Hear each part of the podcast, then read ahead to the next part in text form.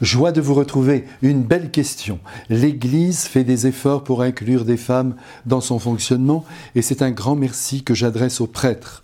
C'est pourquoi vous qui avez le talent de la parole, si souvent j'entends de votre part ces premiers mots en commençant votre mélie, mes frères bien-aimés. Puisse un jour prochain que nous entendions de vous les deux genres mentionnés. Cher monsieur ou chère madame, je vous remercie de me poser cette question à laquelle je vais répondre très volontiers, car je vois que votre intention est droite et que vous craignez à juste titre que les femmes soient exclues de la vie de l'Église.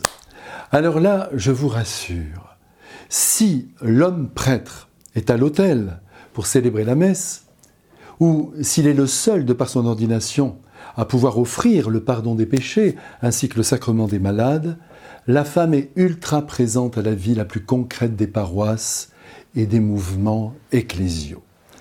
Déjà, vous savez, dans mon enfance, et ça commence à faire, cela fait plus de 50 ans, les femmes assuraient le catéchisme, le secrétariat paroissial, elles préparaient même la liturgie, elles tenaient même les grandes orgues, c'était le cas dans ma paroisse, et elles animaient aussi les patronages.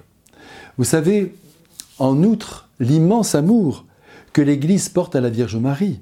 Et à chaque fête, c'est la femme par excellence. Et en ricochet, toutes les femmes qui sont louées, qui sont célébrées.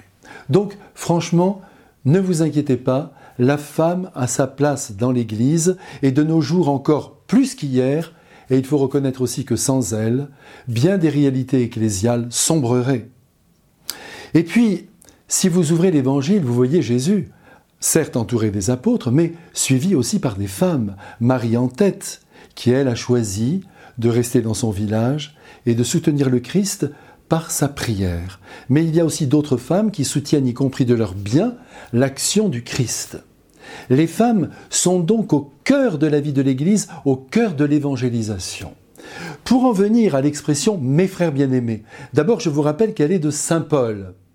Et ensuite, de même que les prénoms démonstratifs, celui ou celle, deviennent au pluriel ce, c'est-à-dire C-E-U-X, contenant les deux genres, l'expression mes frères n'a rien de sexiste. Elle contient en bon français les sœurs, sans compter que nous sommes tous frères en Jésus-Christ.